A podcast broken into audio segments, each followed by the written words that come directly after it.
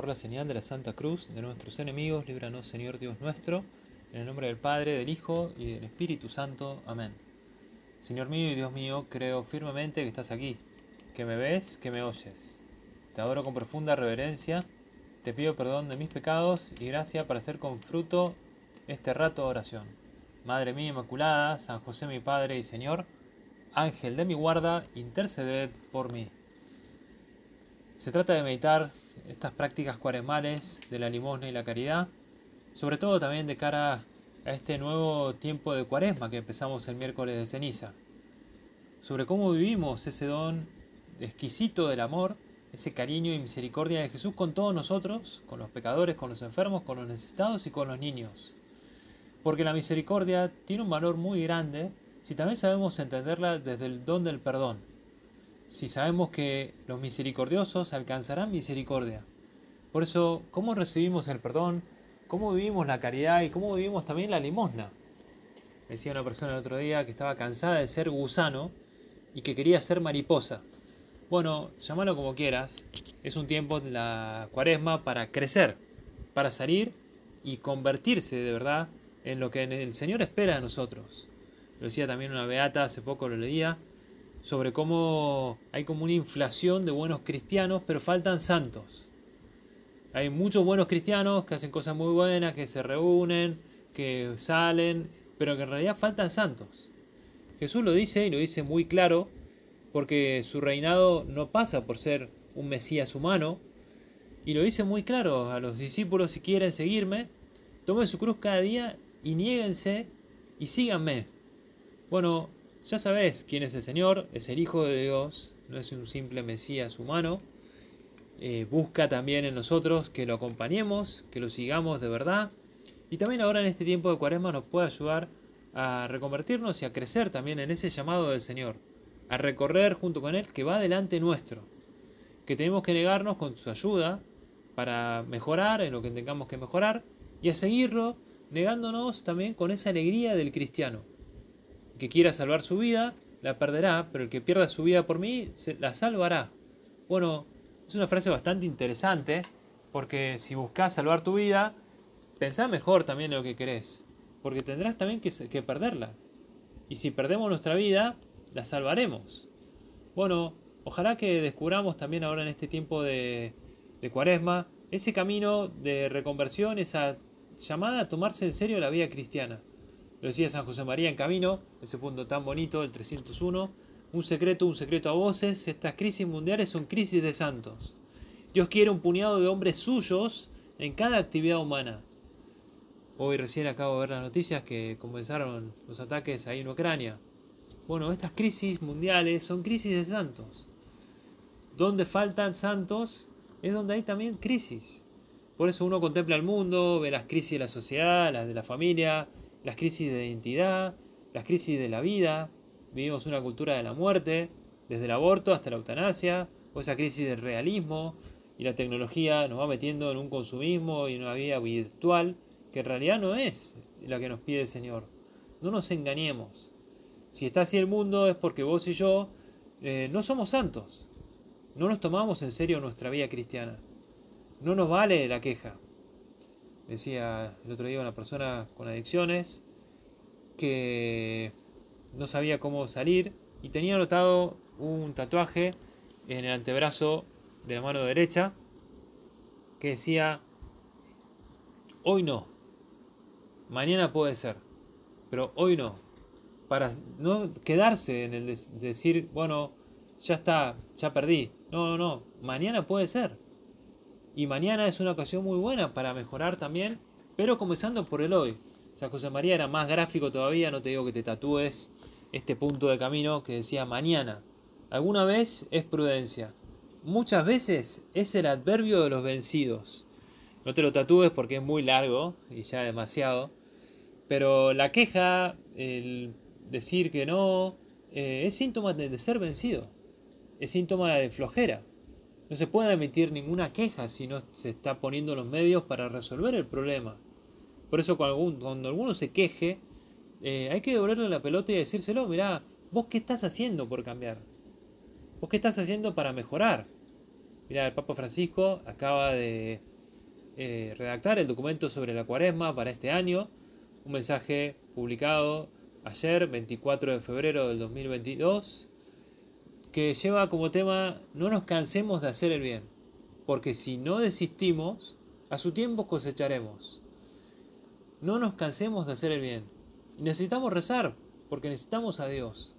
Y decía el Papa, pensar que nos bastamos a nosotros mismos es una ilusión peligrosísima. Y decía, con la pandemia hemos palpado nuestra frágil personal, nuestra fragilidad personal y social. Aprovechemos esta cuaresma porque es un tiempo de verdad, porque es un tiempo de vida, es un tiempo para rezar, para orar, para encontrarnos con Él, para no perdernos.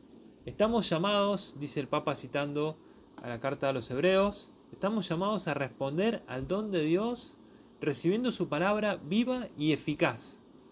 Recibimos al Señor, seguimos sembrando, a pesar de que no se vea el fruto.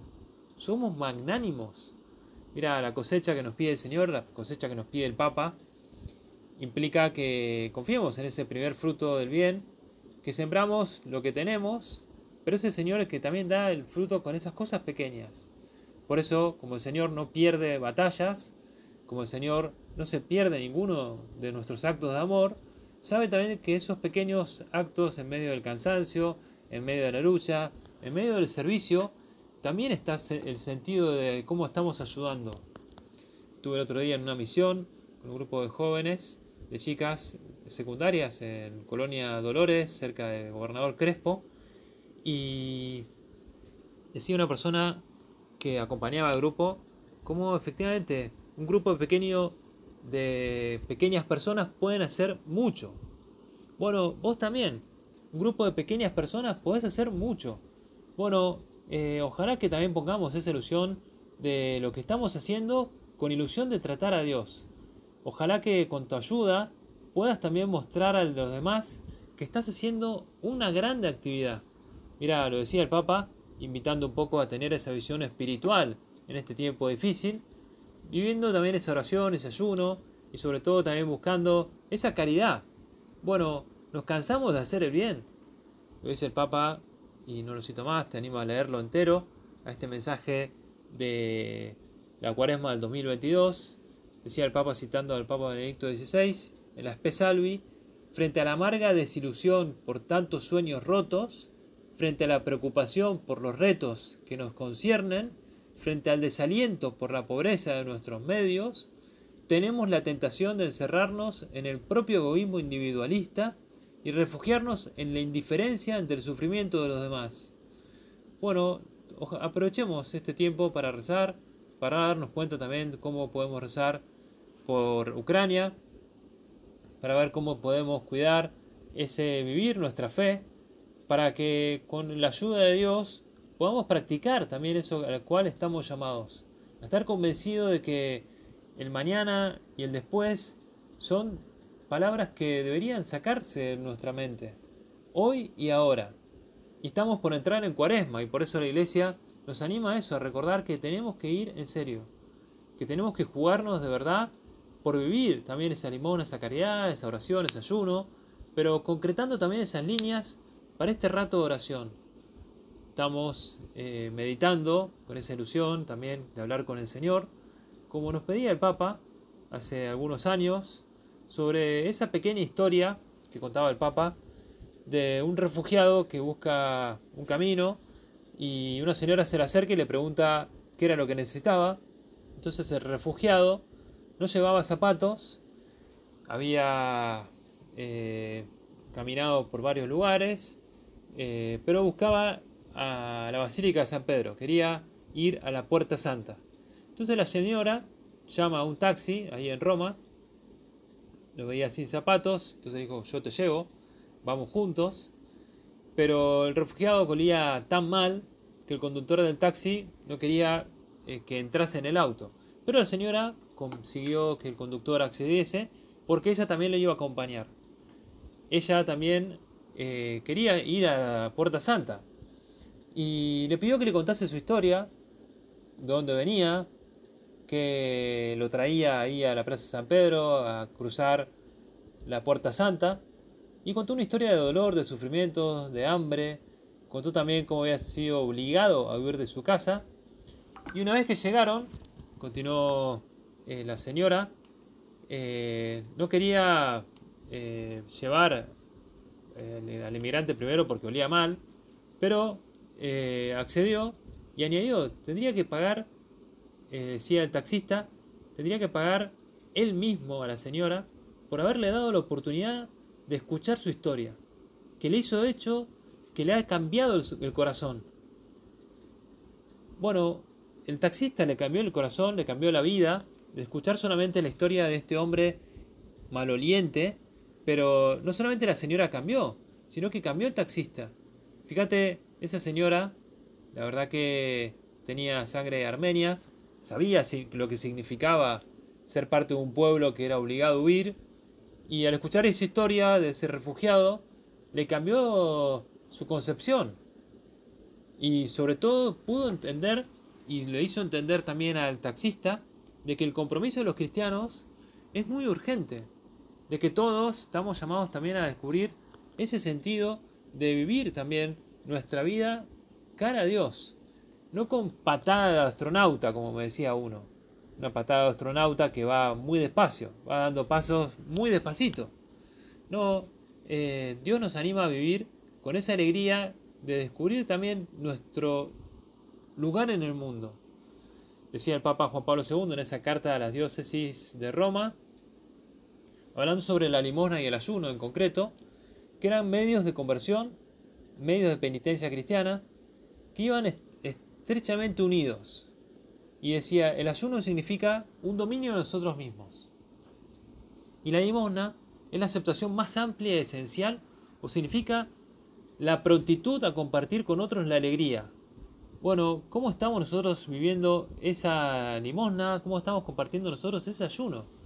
Lo decía el otro día un sacerdote amigo, eh, que lo decía ahí en Rincón, a la gente, eh, decía, ¿saben por qué no hay más billetes de dos pesos el rincón?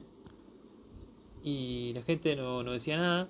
Dice, porque todos los han puesto en la colecta.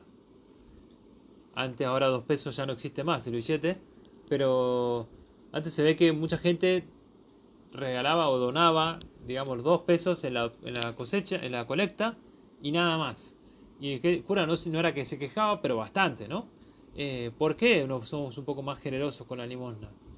La misericordia, la limosna, es el lustre del alma, decía también San Agustín. Es la que enriquece y la hace aparecer buena y hermosa.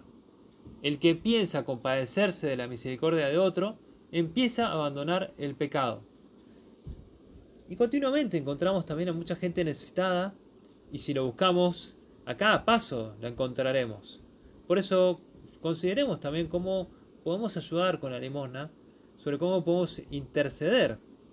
Ahora que estamos también rezando especialmente por el incendio ahí en Corrientes, mucha gente se ha puesto a ayudar y se ha dado a conocer esa historia de Santiago Maratea de cómo ayudó y juntó tanto dinero en tan poco tiempo, ¿no? Y ojalá, como decía uno, el Super Santiago Maratea, el Superman, no, no se trata de ser Superman, pero sí colaborar, sí ayudar. O hay un grupo de jóvenes en Rincón que estaba buscando cómo ayudar a los damnificados. Estaban buscando alimentos y estaban buscando también eh, cómo llevar agua. Y la verdad que me encantó porque es una manera muy concreta y se empezaron a difundir por las redes. Y me llegó un mensaje de Italia preguntando cómo ayudar. Bueno, es que todos podemos ayudar. Todos podemos colaborar al necesitado.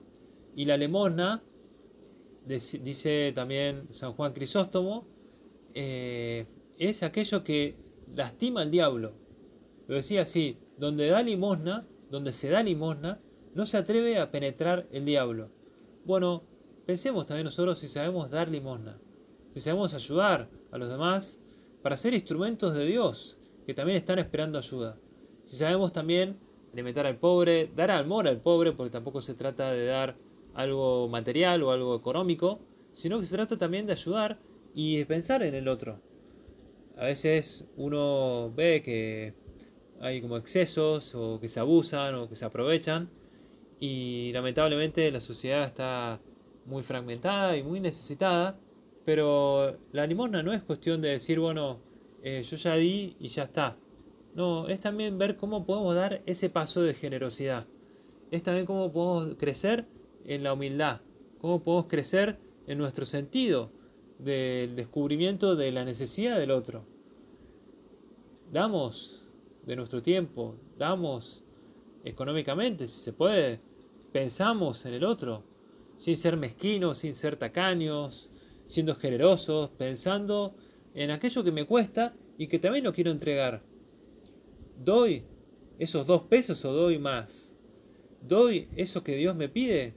¿O tengo miedo a entregarlo porque quiero eh, tener un gusto después? Me decían también ahora cómo colaborar eh, un grupo de jóvenes que están ayudando con becas y colaboran para que los chicos estudien con becas de 5 mil pesos son y cómo están colaborando también eh, a muchos chicos acá de la ciudad de Santa Fe a que puedan estudiar y eh, la verdad que 5 mil pesos casi se te va en el colectivo si tenés que pagarlo.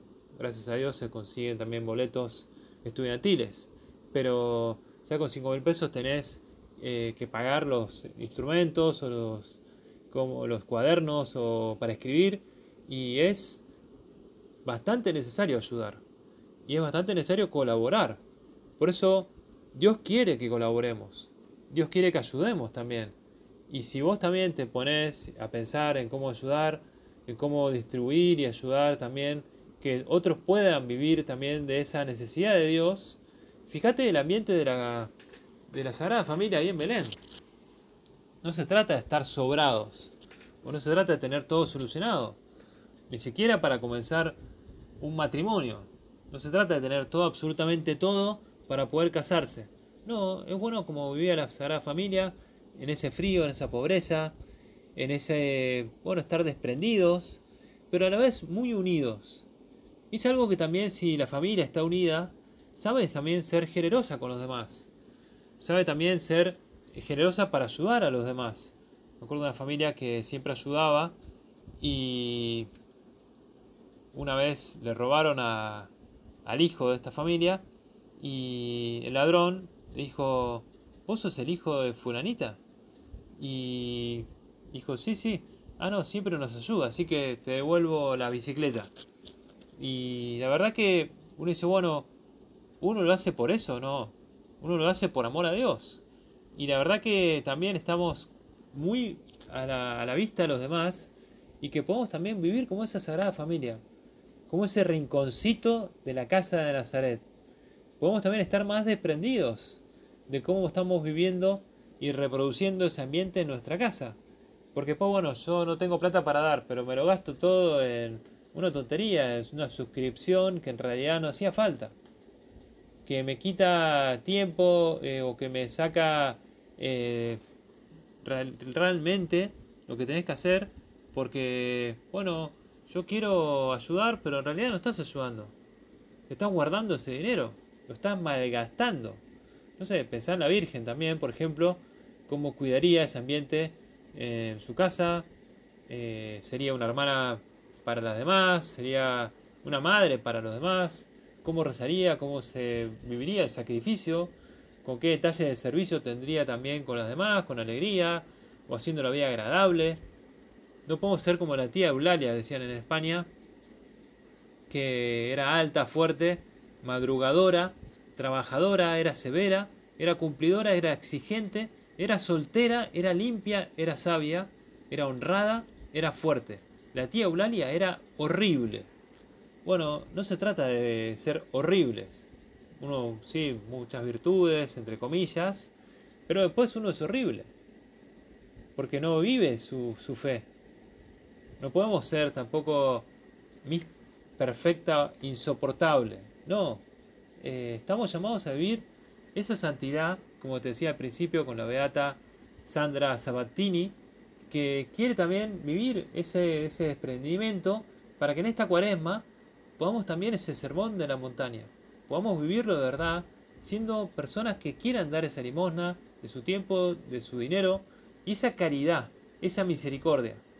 Porque nuestra vida se nos exige, al fin y al cabo, ese cariño y esa comprensión con todos, ese perdón, como decía también San José María en Forja, no hay verdadera santidad, aquel que obliga a pensar que aguantar a un santo necesita otros dos santos. No, no queremos necesitar dos santos. Queremos vivir la santidad y por eso con paciencia, con comprensión, ayudaremos también al otro necesitado. Ayudaremos también a vivir la caridad, ese cariño ahora, lo que conviene necesariamente. Y una verdadera caridad se funde en un montón de aspectos sobrenaturales y humanos. Pésalo porque es para darnos cuenta de que también vale la pena darnos a los demás con alegría.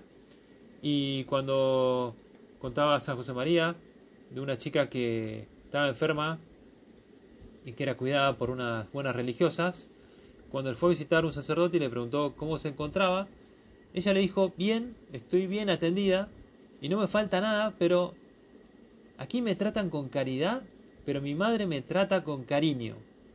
Bueno, nosotros estamos llamados a tratar con cariño, no simplemente con caridad, no simplemente, bueno, ya está, cumplí, eh, no, poner amor sobrenatural, empapar de cariño lo que hagamos, poner detalles grandes y pequeños donde se traduzca también ese calor de familia, esa fraternal caridad o esa fraternal maternidad, podríamos decir.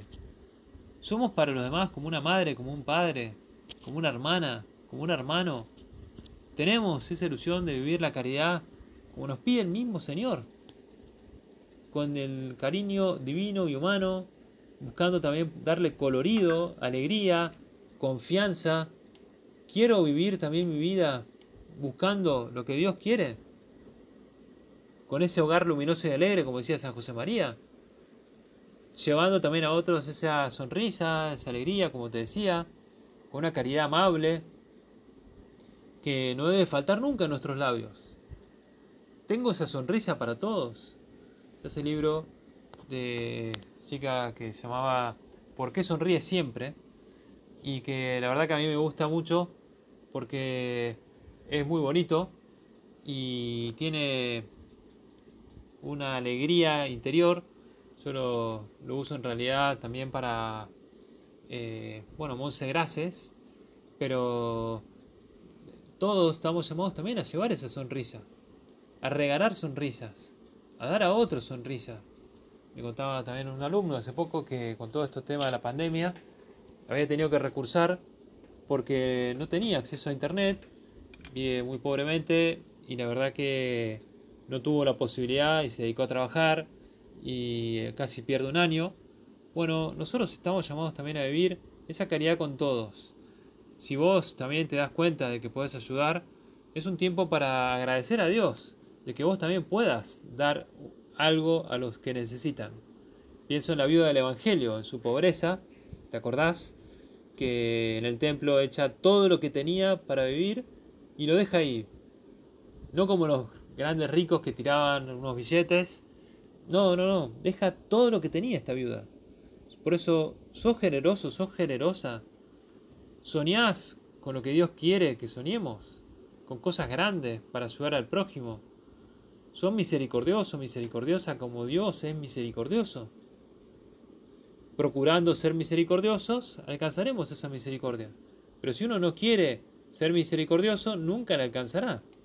Fíjate cómo también el Señor está esperando a nosotros que salgamos de ese gusano y que pasemos a ser mariposa también ahora en esta cuaresma.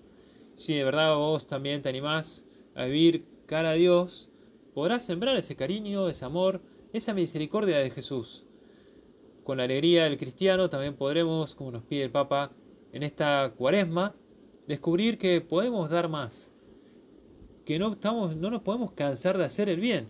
Y si no nos cansamos de hacer el bien, si no desistimos, cosecharemos a su tiempo. La cosecha vendrá, pero hace falta que cosechemos, que sembremos, quiero decir. Y en la medida que siembres, a pesar, como decía el Papa Benedicto XVI, de que pueda venir la desilusión, a pesar de que los sueños se vayan a, romper a veces, no nos quedemos en esas dificultades, en esas tentaciones o en ese refugiarnos en la indiferencia del sufrimiento. No, estamos llamados a vivir como nos pide el Papa, sin cansarnos, sabiendo que Dios necesita también de nuestro sí, como los jóvenes que no se cansan, como los jóvenes que no se fatigan, como los jóvenes que tropiezan pero se levantan. Vos y yo tenemos esa fuerza que viene del Señor. Sabemos buscar al Hijo de Dios. Y en la medida que sé buscar al Señor, podré dejar y llevar la cruz. Podré dejar aquello que me lastima, aquello que me, que me da peso y servir al otro. Y si de verdad también querés crecer, podrás volar como las águilas, dice Isaías. Podrás correr y no fatigarte. Podrás caminar y no cansarte. Mira, el Papa nos anima en esta cuaresma a poner nuestra fe y nuestra esperanza en el Señor. Es un tiempo muy bonito para pensar en el otro, a ver cómo estamos sirviendo y Ucrania nos necesita, la gente que también está pasándola mal nos necesita, en tu casa te necesitan y por último, Dios, y diría lo primero, Dios necesita también tu conversión. Ayudados por la gracia de Dios, ayudados por los demás, podremos salir adelante. Pero es un tiempo para no agobiarse, es un tiempo para inculcar en los demás esa llamada a la santidad, aprovechar esta cuaresma para darnos cuenta de que también tenemos un compromiso serio de vivir esa limosna, esa caridad, también ese ayuno y esa oración. Y si concretamos las cosas, también podremos descubrir que en medio de las necesidades del otro, como esa mujer que llevó al refugiado a San Pedro y que le cambió su vida a ella y al taxista y que incluso no quiso dejar que le paguen, bueno, pidámosle que demos grandes eh, pasos, no como patadas de astronauta, sino que queramos también descubrir que Dios quiere que cambiemos en esta cuaresma. Son apenas 40 días para caminar de cara a la pasión, muerte y resurrección. Bueno, animémonos con esta misericordia, con esta limosna, para lustrar nuestra alma, para enriquecerla, para que se descubra lo bueno que es, lo hermosa que es, también si descubrimos a Cristo en nuestra vida. Con ayuda de María, aprovechemos también a darnos cuenta de que hay mucho para hacer y que si ponemos también de nuestra parte, en nuestra confesión, en nuestra misa, descubriremos que hay muchas sonrisas para dar. Y si vos también te das cuenta de que podés vivir esa sonrisa, capaz que será una limosna más. Decía Monse Graces, esta sierva de Dios, que ojalá pronto esté en los altares y sea beatificada. Decía, ¿dónde estaba su secreto? Le preguntaban a una en la biografía. Estaba en la confesión semanal y en la misa diaria. Allí estaba su secreto en la vida sobrenatural, que le hacía tratar delicadamente con cariño a todas las personas con las que coincidía. Bueno, tenemos esa delicada comprensión con todos. Buscamos vivir también esa limosna, esa caridad en aquel que necesita. Como te decía también ahí, en, la bueno, visita esta misión ahí a, Colonia Dolores, o lo mismo también cuando estuve ahora en un casamiento en verano en San Justo, Entre Ríos, en un casamiento, que la iglesia se llamaba la Virgen de los Dolores. Bueno, era preciosa la imagen y sobre todo nos animaba a esto, a ver que hay mucha gente que está sufriendo y que no podemos ser el centro y por eso también con la ayuda de María queremos llevar el dolor de los demás. Queremos también vivir esa necesidad de darnos a otros si de verdad vivimos también esa alegría como la vida del Evangelio, si de verdad vivimos esa misericordia que Dios nos pide, no descubriremos ningún eh, afecto desordenado. Podremos vivir la caridad. Lo decía San José María y con esto sí terminamos. Vivo yo ese cariño. Y lo decía también en ese libro Antes, más y mejor. Porque la verdad que no puede haber eh, cariño desordenados en casa, no puede faltar esa de pedir perdón. Dios nos perdona del todo, decía San José María, es estupendo. Bueno, busquemos esa misericordia de Dios, con esa alegría de querer servirlo, con esa alegría de tenerlo muy cerca. Te doy gracias, Dios mío, por buenos propósitos, afectos e inspiraciones que me has comunicado en esta meditación. Te pido ayuda para ponerlos por obra, Madre mía Inmaculada, San José mi Padre y Señor, Ángel de mi guarda, interceded por mí.